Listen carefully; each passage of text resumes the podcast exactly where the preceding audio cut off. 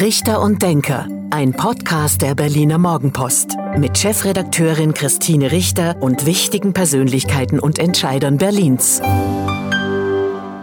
Hallo und guten Tag. Herzlich willkommen zum Podcast Richter und Denker der Berliner Morgenpost.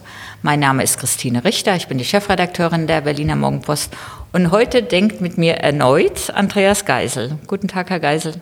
Hallo Frau Richter, ich freue mich sehr. Erneut sage ich, weil wir haben einen Podcast gemacht, als Sie Innensenator von Berlin waren. Jetzt sind Sie Stadtentwicklungssenator. Herzlichen Glückwunsch nochmal dazu. Und es ist Ihr Lieblingsressort, oder? Es ist jedes Mal wieder mein Lieblingsressort. Jedes Ressort ist herausfordernd genau. und ich freue mich, alle fünf Jahre was anderes zu machen. Genau, Sie waren nämlich auch schon mal Stadtentwicklungssenator, dann eben Innensenator und jetzt ähm, zurück im, im Amt. Ähm, wie fühlt sich das an? Ich treffe vieles, was ich schon kenne. Also die Idee, die dahinter stand, war ja, dass ich keine Einarbeitungszeit habe. Das war tatsächlich ähm, so. Ähm, ich kenne die Vorgänge hier in der Stadtentwicklungsverwaltung. Manches hat sich in den fünf Jahren aber auch verändert und das Einschneidendste waren die zwei Corona-Jahre, die dazu geführt haben, dass hier in der Stadtentwicklungsverwaltung ja ähm, Homeoffice-Pflicht ist und kilometerweit leere Gänge sind und ich mir auf diese Art und Weise das Haus erschließen musste. Ansonsten fühlt es sich gut an. Die Herausforderung ist groß, aber es fühlt sich gut an. Genau, da kommen wir gleich dazu, weil eigentlich, wenn wir nicht über Corona und diesen schlimmen Krieg reden müssten, wären, würden wir wahrscheinlich in der ganzen Stadt über Wohnen und Bauen diskutieren. Wir kommen gleich zu der großen Herausforderung Ihres Amtes. Die Senatsverwaltung heißt anders. Sie heißt jetzt nicht nur Stadtentwicklung und Wohnen, sondern Stadtentwicklung Bauen und Wohnen. Warum war das wichtig? Name ist Programm und es wird ohne Bauen nicht gehen. Ähm, Stadtentwicklung ist ähm, eine Aufgabe, bei der auf Jahrzehnte vorausgedacht werden muss. Aber wir haben jetzt aktuell einen angespannten Wohnungsmarkt. Und es geht nicht nur darum, Planungen für die nächsten Jahrzehnte, für die nächste Generation auf den Weg zu bringen, sondern aktuell die Lage zu verändern. Und aktuell haben wir Wohnungsnot. Und das können wir nur ändern über Bauen. Und Name ist Programm. Und deswegen wollten wir unbedingt, dass der Titel ähm, ja, an der Spitze steht und Signalwirkung haben soll. Die Koalition Rot-Grün-Rot hat sich sehr viel vorgenommen, 200.000 Wohnungen bis 2030. Das ist schon bald, in nur acht Jahren. Ähm, wie wollen Sie das erreichen? Die Potenziale in der Stadt sind vorhanden. Fläche ist in Berlin eigentlich genug da. Trotzdem müssen wir sorgfältig ähm, damit umgehen. Wir dürfen nicht zu viel Fläche verbrauchen. Aber die Analysen zeigen eindeutig, äh, mengenmäßig schaffen wir das, bringen wir diese Menge unter. Wir brauchen sie auch, weil Berlin in den letzten Jahren mächtig gewachsen ist. Eine Stadt größer als Bielefeld ist zu uns gezogen oder so etwa Rostock oder wenn Sie es vergleichen wollten, das sind so diese ähm, Größenordnungen. Und ähm, diese Entwicklung wird sich aber in den nächsten Jahren, da sind wir ganz sicher, bin ich ganz sicher, fortsetzen. Und das geht nicht ohne Bauen. Und klar sind die Herausforderungen jetzt durch den Ukraine-Krieg nochmal viel größer geworden. Es stellt sich die Frage, wie machen wir das? Aber das ist eben ähm, trotzdem eine Frage, für die man auch langen Atem braucht. Also ja, das ist zu schaffen, vielleicht nicht linear jedes Jahr, weil die Anspannungen für 2022 sind jetzt schon ganz erheblich. Aber man braucht eine Vision und das Ziel dürfen wir nicht aus den Augen verlieren. Das ist auch eine Frage der Haltung und der Entschlossenheit des Handelns. Wir haben in den letzten Tagen, Wochen immer mal wieder berichtet und dann eben berichtet, dass die Ziele nicht erreicht wurden. Also dass ähm, viel weniger Baugenehmigungen erteilt wurden oder dass weniger gebaut wurde. Ähm, auch jetzt äh, gerade aktuell ist dieser, ich zitiere jetzt mal, dieser Projektbericht Wohnungsneubau 2020 vorgelegt worden, äh, 2022, Entschuldigung, der die Probleme aufzeigt, dass eben doch zu wenig Wohnungen gebaut werden in den nächsten Jahren. Ähm, wie, wie wollen Sie diese Probleme lösen? Naja, in den letzten fünf Jahren ist mit Ansage weniger gebaut worden. So muss man das schlicht sagen. 2016 hat die Linkspartei ähm, die Frage gestellt, wem gehört die Stadt und hat signalisiert, ähm, dass sie ähm, Wachstum nicht wollen.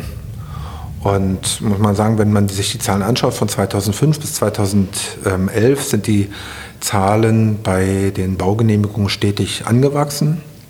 Und ähm, seit 2016 bis 2021 sind diese Baugenehmigungen um 18 Prozent zurückgegangen. Um 18 Prozent. Richtig, das haben wir ja berichtet. Zurückgegangen. Die Linke hat es immer bestritten. Also ich habe ja auch, Ja, oder wir haben ja Zahlen- auch ähm, die Zahlen mit, sind da äh, eindeutig. mit, mit der damaligen Bausenatorin Frau Lomscher oder dann auch dem Nachfolger Herrn Schill gesprochen. Die haben ja gesagt, nein, nein, wir wollen schon bauen, aber wir haben die und die und die Voraussetzungen, Bürgerbeteiligung und so weiter. Sie waren mit denen in einer Koalition. Warum, warum kamen die damit durch? Weil sie die Verantwortung getragen haben. Das ist immer die jeweilige Ressortverantwortung, die dort an dieser Stelle auch wirkt. Und man muss auch schlicht ähm, sagen, dass ähm, bei den Berlinerinnen und Berlinern eine gewisse Skepsis gegenüber dem Wachstum besteht. Und das ist aber die Herausforderung, vor der wir eigentlich stehen. Deutlich zu machen, Wachstum ist was Gutes. Wenn Berlin nicht gewachsen wäre, wenn wir nicht mehr Einwohnerinnen und Einwohner äh, bekommen hätten, wenn es nicht mehr sozialversicherungspflichtige Arbeitspflichtige Arbeitsverhältnisse gegeben hätte, hätten wir keine Mittel, um zu investieren, hätten wir keine Mittel, um anständige Löhne zu bezahlen. Wachstum ist Voraussetzung für die Entwicklung der Stadt und diese Haltung müssen wir äh, verkörpern und diese Skepsis überwinden. Skepsis ist an vielen Stellen berechtigt. Es sind auch viele Wohnungen in der Stadt entstanden, die am Bedarf vorbeigebaut äh, worden sind. Reine Kapitalanlage. Wenn Sie an der Friedrich-Werderischen Kirche sich abends umschauen, ist es da sehr dunkel, weil das reine Kapitalanlage ist. Das sind die Wohnungen, die wir nicht brauchen. Aber bezahlbaren Wohnraum braucht die Stadt und das geht nicht ohne Neubau und man wird es auch sehen. Bevor wir die einzelnen ähm, Probleme, die es ja gibt, von ähm, Artenschutz über Erschließung, Personal und so weiter, nochmal angehen, nochmal die Frage, die Linke ist jetzt wieder mit in der Regierung, ist zwar nicht mehr zuständig für ähm, das Ressort, aber muss sich ja auch committen auf dieses Ziel 200.000 Wohnungen. Machen Sie das denn überzeugend? Weil ist ja im Grunde mit, auch mit Herrn Lederer immer noch die gleiche Person dabei. Na, es gibt einen ähm, Koalitionsvertrag, in dem klar steht, Wohnungsbau hat Vorrang. Aber das ist in jeder einzelnen, in jedem einzelnen Punkt, es ist eine Diskussion, die wir zu führen haben. Aber das ist Demokratie. Das Wahlergebnis ist, wie es ist. Und es hat die größten Übereinstimmungen in dieser Koalition gegeben. Und ich habe im Moment keinen Zweifel daran, dass wir gemeinsam an der Umsetzung dieser Koalitionsvereinbarung arbeiten. Im Einzelfall ist das immer schwierig. Weil sie auch in den Bezirken dann auch noch mit, mit Linken zu tun haben. Wir kommen dann nachher noch auf das andere Thema Enteignung, weil ich, mein Eindruck ist, die Linke hat eher das Thema Enteignung zum Schwerpunkt erklärt und nicht den Wohnungsneubau, aber ähm, das machen wir nachher erst jetzt nochmal zu dem Wohnungsneubau. In diesem Projektbericht wurden dann viele Probleme beschrieben. Also Artenschutz, Erschließung ist ein Problem, Personalausstattung ja sowieso. Ein Bezirk ähm, hat schon eine Überlastungsanzeige gemacht. Ähm, was machen Sie, Herr Stadtentwicklungssenator? Na, man muss sich jedes einzelne Problem anschauen. Die Überlastungsanzeige in Treptow-Köpenick ähm, habe ich zur Kenntnis genommen, aber dann gehört zur Wahrheit eben auch dazu, dass dort 28 Personalstellen nicht besetzt sind. Allein im Bauamt 28 Personalstellen nicht besetzt sind. Und wenn man an Weil man nicht will oder weil man keine Leute weil die findet? Stellen zum Teil nicht ausgeschrieben worden sind und weil man auch schlecht äh, Leute findet. Das will ich nicht bestreiten. Aber in diesem einen Bezirk ist es besonders herausragend, äh, wie viele Stellen dort unbesetzt sind. Also kann man es auch anders machen. Und ähm, demzufolge habe ich diese Überlastungsanzeige nicht akzeptiert und gesagt, besetzt eure Stellen. So, zeigt zumindest Bemühungen, diese Stellen ähm, zu besetzen. Die anderen Punkte muss man sagen, ja, es geht nicht nur um den politischen Willen oder um Skepsis der Bevölkerung, sondern es gibt eben auch objektive ähm, Gründe, warum Wohnungsbau ähm, stockt. Artenschutz ist ein Thema, fehlende Ausgleichs- und Ersatzflächen sind ein Thema. 50 Bebauungsplanverfahren, etwa 50 Bebauungsplanverfahren in Berlin sind angehalten, weil wir keine Ausgleichs- und Ersatzflächen haben in adäquater Art und Weise. Also werden wir Antworten finden müssen. Da habe ich im Januar schon mit Frau Jarasch sogenanntes Ökokonto mit auf den Weg gebracht, um Ausgleiche auch finanziell ableisten zu können. Da geht es um die Renaturierung von Gewässern. Und das könnte ein Weg sein, fehlende Flächen zu kompensieren.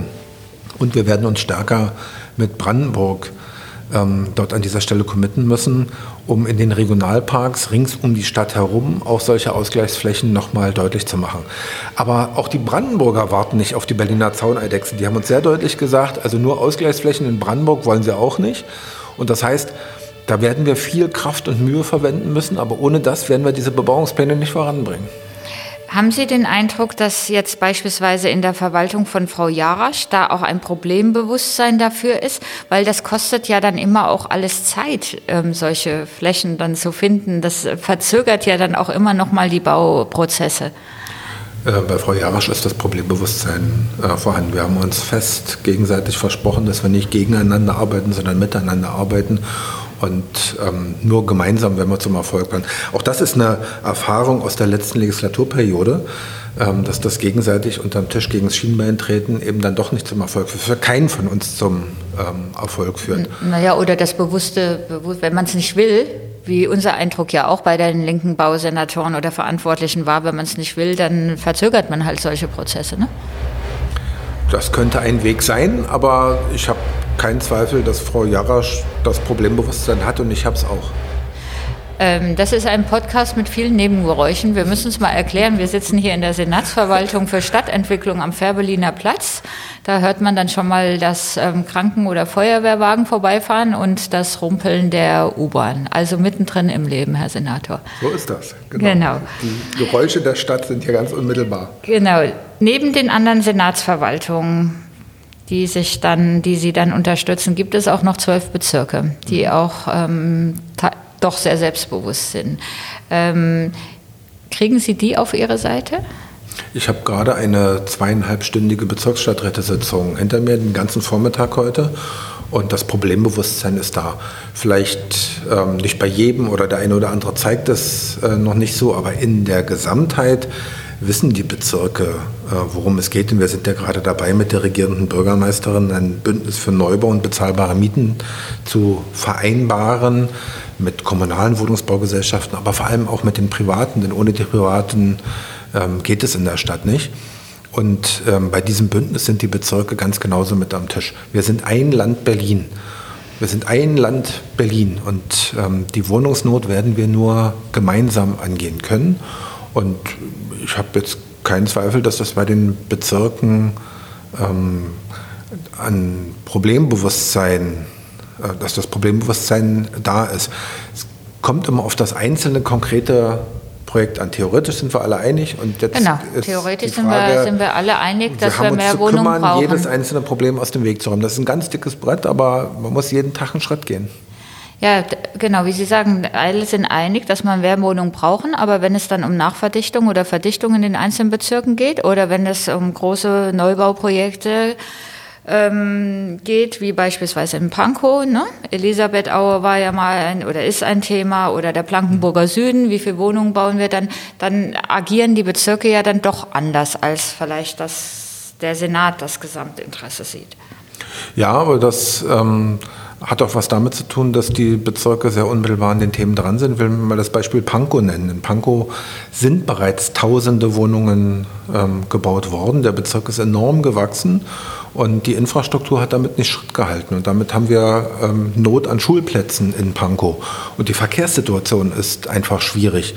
Und dass dann die Fragen gestellt werden, wie bewältigen wir eigentlich die Verkehrssituation und wie schaffen wir genügend äh, Schulplätze, ist völlig berechtigt. Wir werden diese Aufgaben lösen müssen. Da können wir nicht einfach drüber hinweggehen. Das meinte ich mit ähm, einem, einem kooperativen Arbeiten im Land Berlin.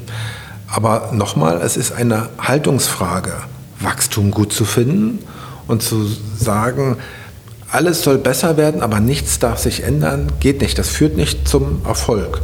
Und dieses Bewusstsein umzusetzen und auszustrahlen, das ist die Aufgabe, vor der wir stehen. Deswegen, ich halte mich mit Schuldzuweisungen zurück, weil das ähm, ist, wissen Sie, das führt dann nicht zu einem kooperativen Ergebnis. Braucht es eigentlich einen dritten, äh, 13. Bezirk? Pankow hat jetzt schon über 400.000 Einwohner. Muss man eigentlich irgendwann sagen, das ist zu groß und wir, wir machen einen, einen 13. Bezirk auf? Ich glaube, wir brauchen nicht mehr Verwaltung. Es geht eher um die Frage, wie wir Verwaltungsstrukturen straffen. Okay. Sie haben erwähnt das Wohnungsbündnis, also das Bündnis für mehr Neubau und auch ähm, sozial gerechte oder bezahlbare Mieten. Das hat die regierende Bürgermeisterin mit Unterstützung von Ihnen und den anderen Senatsmitgliedern ja unmittelbar nach ihrer Wahl eingerichtet. Sie haben jetzt ein paar Mal schon getagt. Ähm, wie geht es da voran? Ähm, auch dort ist das Problembewusstsein da. Wir haben, haben von Januar bis März wirklich mit großem mit großen Schritten dieses Bündnis vorangetrieben. Wir schauen jetzt mit Sorge auf die äh, Rohstoffknappheit, Stahlknappheit, Bauholzknappheit als Resultat des Ukraine-Krieges und auf die steigenden Energiepreise und fragen uns, welche Auswirkungen hat das auf die Baubranche, nicht nur in Berlin, sondern national und international. Aber ähm, an der Entschlossenheit dass, und an der Erkenntnis, dass wir zusammenarbeiten äh, müssen, gibt es keinen Mangel. Ich glaube auch, dass die großen Wohnungsunternehmen ähm, ein Problembewusstsein entwickelt haben. Auch solche Unternehmen wie Vonovia, die dort äh, mit am Tisch sitzen. Die sich in den letzten Jahren schlecht behandelt fühlten, ja. ähm, siehe Mietendeckel, ja. siehe Volksentscheid Enteignungen, die ja jetzt Ihnen vertrauen müssen, dass Sie gemeinsam mit den privaten Investoren die Stadt voranbringen wollen. Haben dieses und genau diese Unternehmen haben das Problembewusstsein auch entwickelt, dass sie soziale Verantwortung haben und dass ähm, Mietpreissteigerungen und Spekulation nicht zu gesellschaftlicher Akzeptanz führen. Also die Abstimmung zum Volksbegehren Enteignung, Vergesellschaftung im vergangenen September ist ja ein klares Signal gewesen, dass diese Akzeptanz verloren gegangen ist. Und ich glaube, bei diesen Wohnungsunternehmen ist das Bewusstsein dafür da, dass sie kein, dass sie dauerhaft nicht ihr Geschäft betreiben können, wenn sie keine gesellschaftliche Akzeptanz haben. Deswegen machen die dort an dieser Stelle auch mit. Es gibt aber immer noch gegenläufige äh, Bewegungen. Also ich sage Ihnen mal, dass Michael Zahn 18 Millionen Euro, mehr als 18 Millionen Euro Entschädigung bekommen hat. Der Mann, der den Mietenspiegel attackiert hat, der Mann, der durch autistisches Verhalten dafür gesorgt hat, dass die Situation auf dem Wohnungsmarkt, das Gegeneinander sich immer weiter zugespitzt hat, mit einer obszönen Summe von 18 Millionen entschädigt wird, zeigt, dass noch nicht jeder den Schuss gehört hat. Und das müssen wir verändern. Beide Seiten müssen sich bewegen. Sie haben sicherlich gesehen, dass wir in der Berliner Morgenpost das auch kommentiert hatten, weil wir auch der Meinung sind, dass mit einer solchen Zahlung, einer solchen Abfindung ähm, ähm, der soziale Frieden in dieser Stadt oder in dieser Gesellschaft ja. gefährdet wird. Das ist ja. wirklich. Deutschland ist stark geworden durch soziale Marktwirtschaft. Und soziale Marktwirtschaft heißt ja. auch Ausgleichen, gemeinsames Wachstum. Alle müssen davon partizipieren.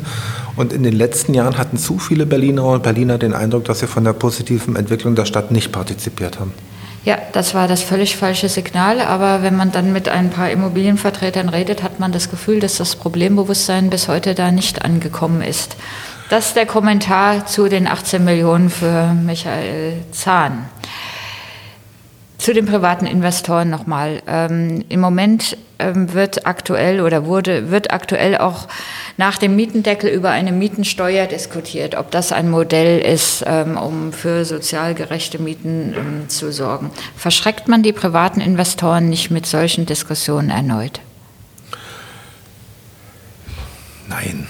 Ich hätte mir gewünscht, dass ähm, dieser Diskussionsbeitrag vielleicht vorher etwas abgeprüft worden äh, wäre auf Durchsetzbarkeit und die entsprechenden Rechtsrahmen. Ähm, das findet aber jetzt im Nachgang ähm, statt. Ähm, ist ja auch nicht gesagt worden, dass wir das tun. Aber ich weise noch mal darauf hin, dass diese Abgabe ja ins Spiel gebracht worden ist, nicht für alle Vermieter und für jede Miete, sondern für die Mieten, die exorbitant hoch sind und die 10 Prozent ähm, des, der, der höchsten Kategorie des Mietspiegels übersteigen. Also ähm, an, an sich an die, schwarzen an die schwarzen Schafe äh, wenden, die es immer noch ja. gibt. Und an dieser Stelle solche Entwicklung, solchen Entwicklungen Einhalt zu gebieten und sich darüber Gedanken zu machen, wie der Rechtsrahmen, den der Mietspiegel ja darstellt, eingehalten äh, werden soll und wie man bestraft, dass Menschen, schwarze Schafe diesen Rechtsrahmen nicht einhalten, das finde ich schon legitim. Wobei so eine Mietensteuer, wie sie ja jetzt vorgeschlagen wurde, ja wieder nicht in Landeskompetenz fiele, sondern wieder eine Bundeskompetenz hat. Und das haben Sie ja eigentlich erlebt bei dem Mietendeckel, dass der daran gescheitert ist.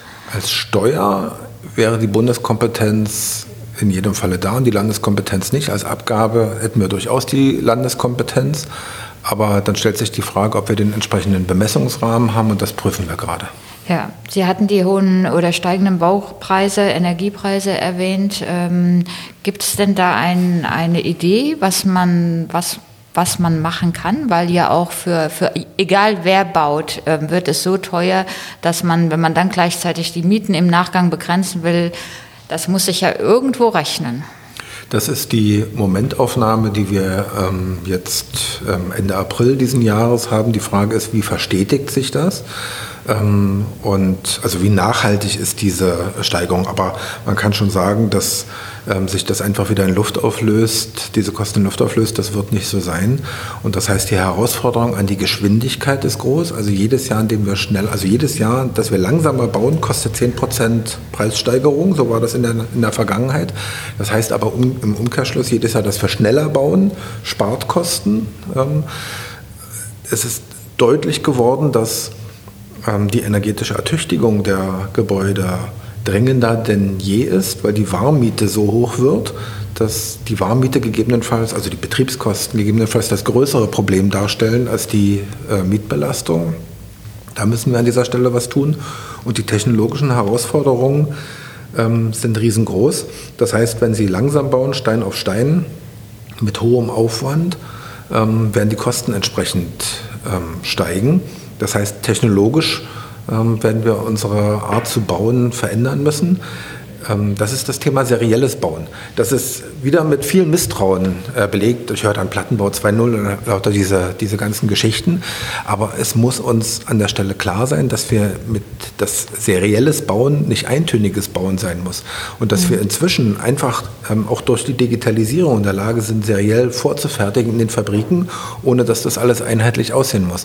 Aber ähm, uns also die technologische Herausforderung ist groß und ohne die werden wir das nicht bewältigen. Ohne die, diese technologische Antwort zu geben, wie modernes Bauen aussieht, werden wir das nicht bewältigen können. Muss man den Berlinern irgendwann mal oder jetzt vielleicht schon sagen, Achtung, ähm, die, die ihr die Miete von 6, 7, 8, 9 Euro zahlt, ähm, das wird nicht so bleiben? Also mit der energetischen Sanierung, steigenden Baupreisen, den Veränderungen, ähm, stellt euch darauf an, es wird eher die 10 Euro im Durchschnitt sein? Oder Na, die, die mehr noch?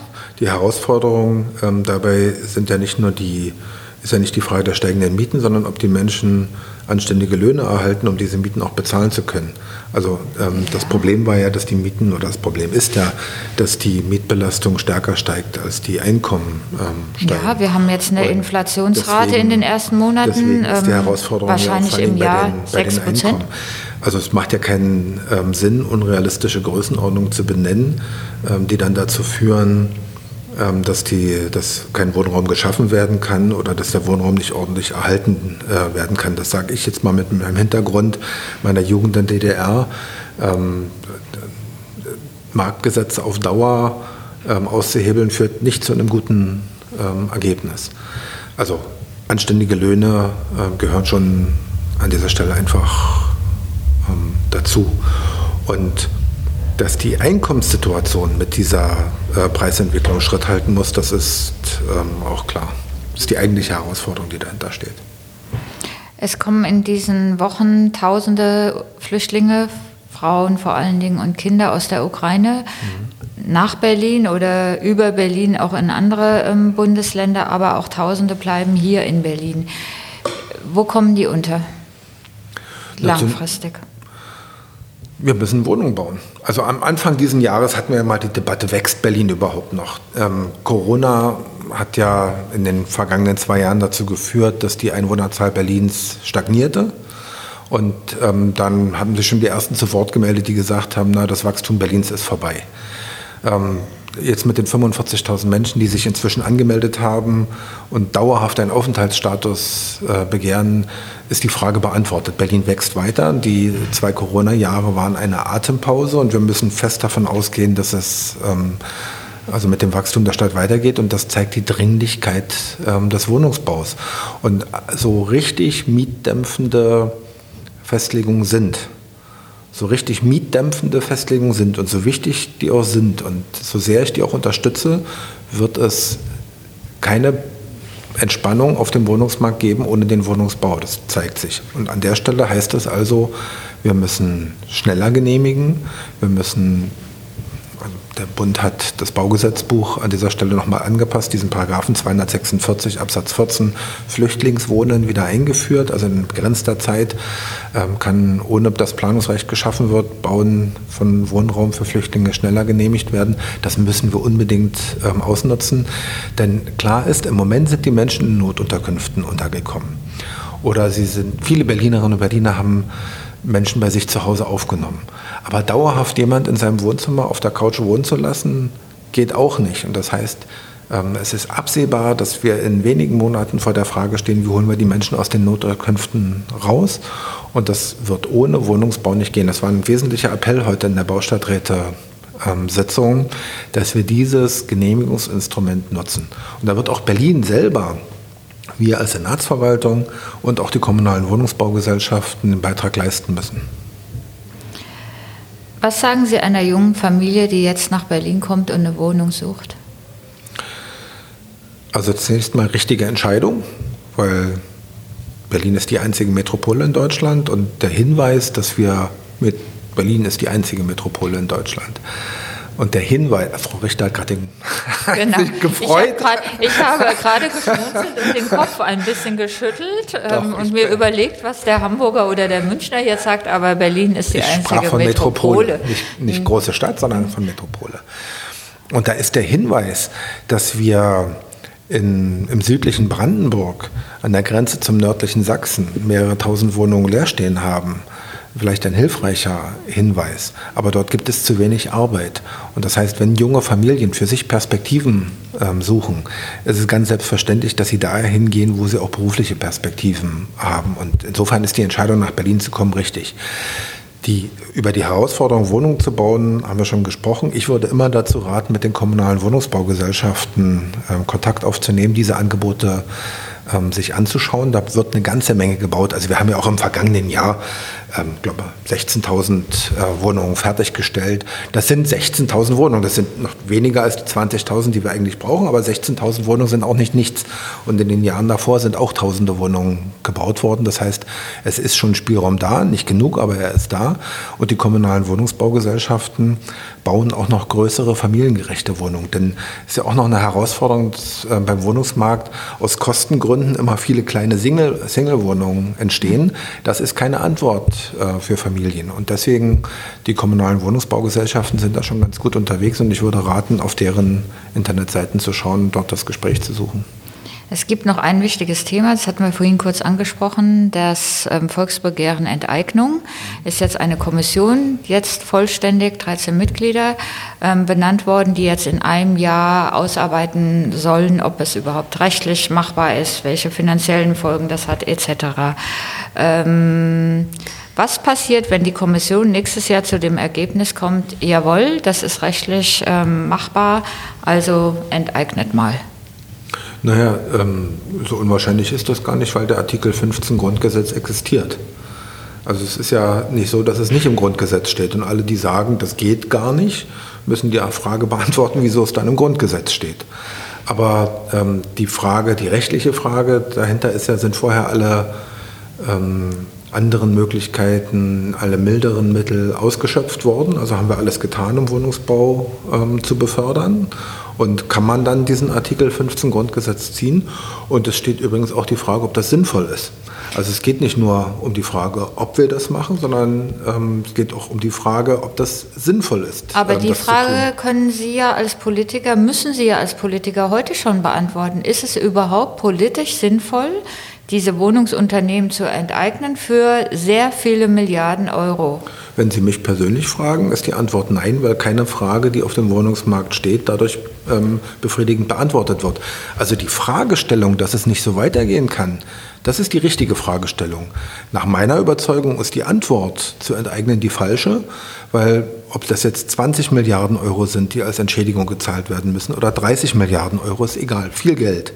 Viel Geld, viel was dann, was die Aktionäre ausgezahlt bekommen und was dann nicht zur Verfügung steht, Mieten zu stabilisieren, was nicht zur Verfügung steht, die Gebäude energetisch zu ertüchtigen und dem Klimawandel zu bewältigen, was nicht zur Verfügung steht, neue Wohnungen ähm, zu bauen. Und, und was übrigens auch nicht zur Verfügung steht, dass die Mieten nicht steigen. Also die Idee ist ja dahinter, dann steigen keine Mieten oder so. Ähm, das ist damit überhaupt nicht gesagt, weil auch diese Wohnungen, wenn sie denn enteignet sind und im öffentlichen Eigentum sich befinden, sind ja nicht den Marktgesetzen entzogen. Also all diese Fragen, die stehen, werden damit eigentlich nicht beantwortet.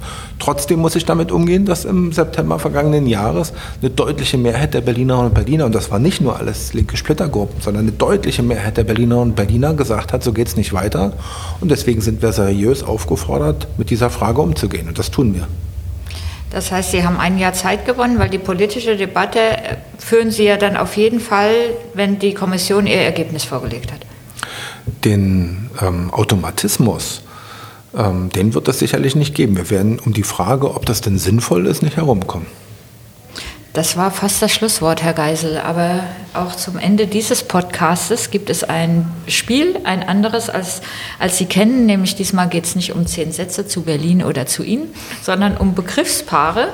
Und Sie entscheiden sich für einen der Begriffe und können gerne eine Begründung liefern oder einfach nur sagen, was Sie wollen. Zoo oder Tierpark? Tierpark. Alexanderplatz oder Breitscheidplatz? Berlin. Also oh, das ich machen wir aber jetzt nicht durchgängig. Ich bin historisch bin ich äh, und äh, ähm, von meiner demografischen Entwicklung dem Alexanderplatz stärker verbunden. Das mag sein, aber inzwischen lebe ich längere Zeit im geeinten Deutschland, als ich vorher in der DDR gelebt habe und deswegen Berlin gehört da zusammen. Fahrrad oder? Meine Kinder sind übrigens Kinder der deutschen Einheit, wenn ich das mal so ähm, sagen darf. Ähm, wenn ich denen mit der Frage Alexanderplatz oder Breitscheidplatz käme, würden die mich anschauen und nicht so richtig wissen, worüber ich rede. Fahrrad oder Auto? Ehrlich gesagt Auto, weil meine Lebenssituation vor allen Dingen in den vergangenen fünf Jahren als Innensenator das mit dem Fahrrad nicht wirklich hergegeben hat. Ich war ja immer unter Personenschutz. Das ist das Schöne, Sie haben mich vorhin gefragt, ob ich mich freue. Ja, es ist ein Rückgewinn von persönlicher Freiheit, jetzt für Stadtentwicklung zuständig zu sein, aber trotzdem ist meine Lebenssituation immer noch so, dass ich nicht mit dem Fahrrad durch die Stadt komme. Hund oder Katze? Ich bin zu Hause über, also wir haben zu Hause einen Kater. Wir, sind, wir wohnen zu vier zu Hause und äh, wir haben einen Kater. Und ich bin 3 zu 1 überstimmt worden, was den Kater betrifft. Und vor einigen Jahren, als er noch nicht da war, hätte ich gesagt, ich mag Tiere heiß und fettig. Inzwischen mag ich auch unseren Kater. Union oder Hertha? Berlin. Ähm, immer wenn ein Berliner Club gegen andere Mannschaften spielt, bin ich für Berlin. Wenn Hertha und Union gegeneinander spielen, schlägt mein Herz für Union weil ich aus dem Südosten der Stadt komme, aus Lichtenberg komme und sehr nah am, an der alten Försterei wohne. Das ist so. Bier oder Wein? Wein. Sylt oder Mallorca? Rügen. Anzug oder Jeans? Anzug. Schnitzel oder vegetarisch? Schnitzel. Ich esse zu Hause, also meine Töchter sind beide Vegetarier, um das nochmal zu sagen. Und ähm, ich habe immer gedacht, das geht nicht. Und inzwischen haben wir wahrscheinlich hunderte vegetarische Gerichte und das geht sehr, sehr, sehr gut. Sehr, sehr, sehr, sehr gut. Aber ich nutze jede Gelegenheit, wenn ich mal nicht vegetarisch essen muss, Schnitzel zu essen. Und schon der Abschlussbegriff Wannsee oder Müggelsee? Müggelsee. Ich bin am Müggelsee aufgewachsen, mit dem Faltboot über den Müggelsee ähm, gefahren. Da habe ich meine Kindheit verbracht. Und damals, also da hatten meine Eltern einen Kleingarten und ich war mal sauer, weil ich am Wochenende in den Kleingarten fahren musste, mich von meinen Freunden ähm, dort trennen. Und das, so und im Rückblick ist das aber viel romantischer gewesen. Immer wenn ich, der Rasen gemäht werden musste, habe ich das gehasst. Und mein Vater hat immer gesagt, ach, das ist der Sport für die Kinder. Und dann habe ich es noch mehr gehasst. Inzwischen fand ich es schön und habe nostalgische Erinnerungen an den Müggelsee. Ist schön da. Vielen Dank, Herr Geisel. Das war der Podcast Richter und Denker der Berliner Morgenpost. Mein Name ist Christine Richter. Ich bin die Chefredakteurin der Berliner Morgenpost. Und heute hat mit mir gedacht der Senator für Stadtentwicklung, Bauen und Wohnen, Andreas Geisel. Vielen Dank. Gerne. Das war Richter und Denker. Vielen Dank fürs Zuhören. Schalten Sie nächste Woche wieder ein zu einer neuen Folge mit Berliner Morgenpost Chefredakteurin Christine Richter.